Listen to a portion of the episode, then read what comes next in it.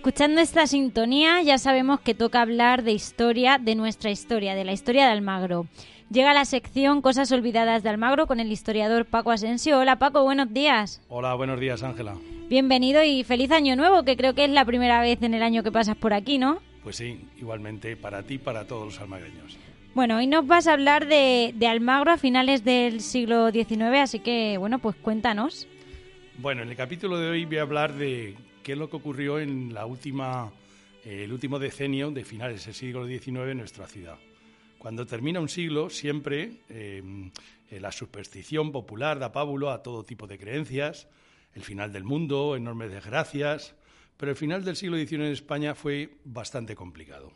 En 1895 se reinicia de nuevo la guerra en Cuba, que más tarde se extendió a las colonias de Filipinas y la situación social, económica y política de España se ensombreció enormemente.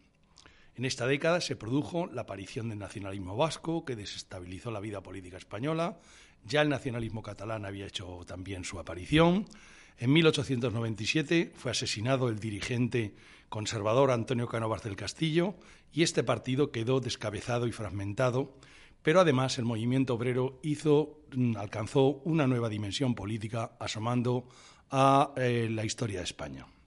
En el caso de Almagro también se produjeron múltiples incidentes en esta década. Así, en el mes de agosto de 1894, la Guardia Civil eh, tuvo que retirar traviesas y piedras puestas en la vía que unía Almagro con Daimiel, entre los kilómetros 243 y 248. El gobernador civil ordenó a la Benemérita la vigilancia estricta de la vía férrea para detener a los autores de tamaños despropósitos que podían haber provocado el descarrilamiento de los trenes. Ese mismo mes, en la primera corrida de abono de la feria del 25 de agosto, era un mano a mano entre Juan Ruiz Lagartija y Rafael Bejarano Torerito. El ganado era de Bañuelos, que ya había estado en Almagro otros años. La cosa se torció en el último morlaco, en el último toro, cuando el picador rajó al bicho y el público se desató en improperios insultos contra el piquero. Para colmo de males, el presidente cambió el tercio, ordenando que le pusieran banderillas ordinarias, cuando era un manso de libro. La presidencia fue abroncada monumentalmente por los almagreños, que reclamaba banderillas de fuego, que era lo que se ponía a los toros mansos. Esto fue así hasta la década de 1950, que se sustituyeron por las banderillas negras, en unas banderillas de castigo que se daba a los mansos para, entre comillas, ahormarlo al tiempo que los ánimos se caldearon y una lluvia de objetos inundó el coso eh, de la cuerda desde los tendidos, botellas, botijos, todo cuando se, cuanto llevaban a mano los espectadores fue a parar al ruedo. Durante toda la corrida, en ese mismo espectáculo, eh, los rotativos de la época lo contaban, había un individuo tirando cascotes y objetos a la plaza, por lo que había sido amonestado por las fuerzas de la Benemérita varias veces, pero hizo caso omiso, por lo que al final lo detuvieron y lo iban a sacar de la plaza. Pero al pasar por la barrera 122, un energúmeno, solidarizado con el detenido, enarboló un botijo y se lo estampó en la cabeza al teniente de la Guardia Civil, rompiéndole el tricornio y causándole una herida de pronóstico reservado. El oficial perdió el conocimiento y tuvo que pasar a la enfermería para ser atendido por los cirujanos de la plaza. En tanto, el otro había sido conducido a la cárcel. Terminada la corrida, la Guardia Civil tomó precauciones extremas durante toda la noche, ya que los ánimos estaban enormemente caldeados en la población. El alcalde de Almagro llamó al ministro de la Gobernación para informarle puntualmente de todo lo que había sucedido y determinar qué hacer con la segunda corrida, que era al día siguiente, el 26. El ministro liberal Alberto Aguilera Velasco que era el titular del ministerio, se puso al habla con el gobernador para que pasara inmediatamente a nuestra ciudad y desplazara unidades de la Benemérita procedentes de otras ciudades, evitando cualquier alteración de orden público que se pudiera producir. Los destacamentos que se trasladaron fueron los de Alcázar y los de Manzanares. El gobernador civil cumplió las órdenes del ministro y le informó inmediatamente por telégrafo explicando que no veía necesario la suspensión de la segunda corrida, porque los ánimos se habían, entre comillas, calmados. No obstante, el gobernador se quedó en Almagro a petición del ministro y preventivamente y asistió al circo taurino almagreño de la corrida del 26. La corrida se desarrolló con total normalidad, alternaban la lagartija y Bonarillo, el primero también había intervenido en la corrida anterior, solía ser frecuente que uno de los matadores eh, eh, interviniera a las dos, de esa manera se ahorraba un traslado, etcétera, a la empresa, y el encierro era de aleas. El triunfador del festejo fue el sevillano Bonarillo, que según Coronel Zapata, que ha trabajado bastante sobre esto, toreó magistralmente de capote y muleta, matando de tres volapiés. En junio de 1896 se desplazaba el torero Guerrita por la vía férrea desde Badajoz hasta Vinaroz, por lo que el tren pasó por Almagro, pero en Miguel Turra varios aficionados, conociendo la noticia, al parar el convoy en el apeadero que tenía entonces la ciudad, se subieron a saludar al diestro. Al poco de arrancar y en dirección hacia Almagro, se oyó un fuerte golpe en las ventanas que al final se supo que habían sido unos disparos. Eh, el tren quedó detenido en nuestra ciudad para ser examinado por la Guardia Civil y se encontraron algunas balas incrustadas en las ventanas donde iba el popular matador de toros. Algunos viajeros informaron a las fuerzas de orden público que habían visto un individuo con un aspecto extraño en la vía férrea entre Ciudad Real y Miguel Turra. Eh, eh, la cosa solamente quedó en eso, en un susto, pero los gacetilleros informaron que Guerrita había sido asesinado entre Miguel Turra y Almagro por un desconocido que, simulando saludarlo, había sacado un revólver y le había disparado a bocajarro, cosa que no era verdad.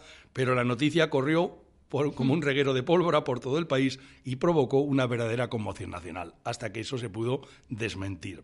Los medios de comunicación de entonces no es como ahora, que tienen una rápida, una inmediatez total, entonces no era así. La guerra de Cuba, dentro de estos años que ya digo de inquietudes en los que vivió nuestra ciudad, unido a un sistema de quintas que había que era injusto, el sistema de quintas se basaba en que eh, si tu padre tenía dinero para redimir el servicio militar en metálico, pagaba al gobierno una cantidad de dinero y tú no ibas al servicio militar. Pero ¿qué ocurría? Que los hijos de los más pobres pues no tenían esa opción y eran los cuando había guerra eran los que tenían que ir a pegar tiros. y, más que pegar tiros, sobre todo en la guerra de Cuba y Filipinas, eran zonas eh, tropicales con, muchísimas enfermedades y se calcula que de cada cinco que morían, cuatro eran por enfermedades de tipo infeccioso y uno moría de herida de, de herida de guerra. Con lo cual, lógicamente, esto generó, cuando se produjo la guerra, una enorme conflictividad social. Muchos quintos en Almagro y en otras ciudades se negaron a alistarse, a ser reclutados, aumentaron los prófugos, los desertores, eh, y la inquietud se instaló en la sociedad española y, por tanto, también en la almagreña. En Almagro, como sucedió en otras localidades españolas y ciudades raleñas, en los momentos previos a la guerra la euforia era máxima. Eso es como cuando España va a jugar un partido contra Holanda o tal, y vamos a ganar, vamos a ganar. Bueno, pues luego después, cuando llega la hora de la verdad, pues no, se gana o no se gana. Bueno, pues como, como nota curiosa, eh, de lo que el ambiente que había en Almagro ante la expectativa de una guerra en Cuba, el, informador del periódico El Liberal de la época, eh, que era Julián Rayo, decía lo siguiente en unas líneas enviadas a la prensa nacional. El señor Rayo nos pinta con vivos colores el entusiasmo que en Almagro reina y lo bien dispuesto que está todo el vecindario a secundar cualquier iniciativa del Gobierno en defensa de la integridad nacional. Es decir, que había unos ánimos excitados para que la gente se alistara, el ambiente era de euforia ante una posible guerra. Luego ya, cuando la guerra comenzaba, la cosa era diferente. Cambiaba. El inicio de la guerra produjo una elevación de precios cuya cantidad se estima por los especialistas entre un 30 y un 35%, lo cual eh, causó, eso vino provocado por la devaluación de la peseta y por el aumento de las ventas al exterior. El incremento de los precios de los artículos básicos produjo una fuerte inflación, una pérdida de capacidad adquisitiva frente a los salarios, lo que significó que la clase trabajadora, los más pobres, pues quedaron en una situación compleja porque, claro, tenían que pagar por las mismas cosas mucho más dinero, con lo cual mm, eh, muchas veces no podían comprar ni siquiera lo básico. Como consecuencia de esta inflación, se produjeron fuertes movilizaciones sociales en la primavera de 1898 para protestar contra la carestía de la vida. Las movilizaciones afectaron a todo el país y hubo motines en Jaén, en Albacete, en Badajoz, en Sevilla, en Cádiz, en Ciudad Real, en Murcia. En nuestra provincia, los pueblos que se movilizaron, donde hubo eh, alteraciones de orden público, fueron Valdepeñas, donde el alcalde para restablecer el orden tuvo que usar una unidad del ejército, en concreto la unidad de cazadores de Manila.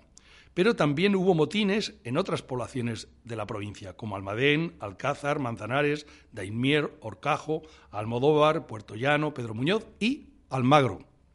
En Almagro, el alcalde, ante las protestas populares, tuvo que recurrir a la Guardia Civil para restablecer de nuevo la calma. En total hubo 40 personas detenidas y otras tantas procesadas. Los amotinados, en el caso de Almagro, pedían la rebaja del precio del pan, que era un artículo de primera necesidad entre los más pobres, en los años estos de la pandemia mm, bueno, y los años de la crisis, sobre todo, del 2008, yo que soy observador, veía como gente humilde, cuando iban a la cesta de la compra, en los supermercados llevaban bolsas y bolsas de pan, porque lógicamente el pan eh, por ejemplo, sin embargo, entre las clases elevadas y los países ricos el consumo de pan es mínimo, mm. pero sin embargo elevado entre los países pobres, porque es el alimento de los pobres y así ha sido siempre. Bueno, pues el pan, lógicamente, eh, había subido y la gente en Almagro protestaba por ello. Y además se pedía la supresión del impuesto de consumos. El impuesto de consumo grababa, era un impuesto indirecto que pagaba todo el mundo por los artículos que se llamaba en la época de comer, beber y arder. Pero claro, eh, eh, ya digo que no todo el mundo tenía la misma renta. Si subían los garbanzos, si subía el carbón, si subían las patatas, eso siempre perjudica más a los más pobres porque tienen menos renta que a los más ricos. Eso es lógico. Bueno, pues se protestaba por todo eso. En Almagro, la cesta de la compra se había encarecido enormemente. Así sabemos que la fanega de trigo estaba a 13,50 pesetas, la de garbanzos a 27,25, la de judías a 6 pesetas, las patatas a 125, que era un precio exorbitado, el vino tinto a 3,75, el blanco a 3,50 y el aceite a 10 pesetas. Llama poderosamente el alto precio de las patatas y los garbanzos, que ambos eran artículos de primera necesidad. El cocido, por ejemplo, pues era eh, el alimento básico de un sector, de un segmento social de las capas sociales bajas, lógicamente. Y si no se tenía, pues claro, era fundamental. Y las mm. patatas. En 1898 eh, se produjo además un incidente luctuoso en la Plaza de Toros. En este caso se encontraban realizando el reconocimiento del ganado de la corrida del día 26 el banderillero de Bombita, llamado José Moyano, junto con el mayoral de la ganadería de los Palas, que se llamaba Martinillo. Este último, Martinillo, salió del burladero y para mover la camada tiró una piedra. Y uno de los morlacos se arrancó con furia y arrancó el burladero del patio de, del patio de donde se encontraban los toros, de los chiqueros cogiendo desprevenido al subalterno José Moyano, dándole una, una cornada de pronóstico reservado, porque le introdujo el pitón por el muslo derecho, llegando al resto y al escroto, es decir, lo atravesó y sacó prácticamente el pitón por la parte delantera del, hmm. del, subalterno. Martinillo, que se encontraba con él, lógicamente, trató de socorrer al subalterno, pero también resultó cogido y el bicho le fracturó tres costillas y le penetró con el pitón en el pulmón izquierdo. Finalmente lograron quitarle el toro de encima. Moyano, que estaba grave, se le curó de urgencia y este inmediatamente se marchó a Sevilla. No se fiaba de los médicos almagreños, pero Martinillo salió preparado a la situación, por lo que lo único que se le pudo dar fue la extremoción, falleciendo en Almagro. Eh, José Moyano logró restablecerse a finales de año, después de una larga convalescencia. Los matadores de ese año habían sido Bombita y Algo Gabeño y los morlacos habían sido de palas que dieron buen juego, fueron nobles y con poder. Eh, con el desastre de Cuba y Filipinas se terminó el siglo XIX, por lo que el pesimismo y el sentimiento de frustración se instaló en toda España y en los españoles, con ello aumentó la inquietud política y social, era claro que se avecinaban importantes cambios que traería el siglo XX los motines e inquietudes que se produjeron en Almagro en los últimos años del siglo XIX forman parte de las cosas olvidadas. Bueno, Paco, pues ha sido un placer escucharte y aprender un poco más sobre, sobre nuestra historia. Muchísimas gracias pues, por contarnos estas curiosidades y, eso, que aprendamos un poquito más de la historia de Almagro y nos seguimos escuchando. Pues muchas gracias a vosotros. Adiós. Adiós.